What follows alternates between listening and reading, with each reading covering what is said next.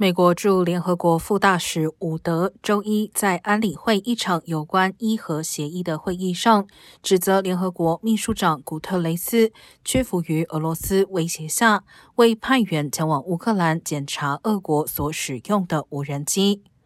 美国此前指控伊朗向俄国提供这些无人机，俄罗斯方面否认此一说法。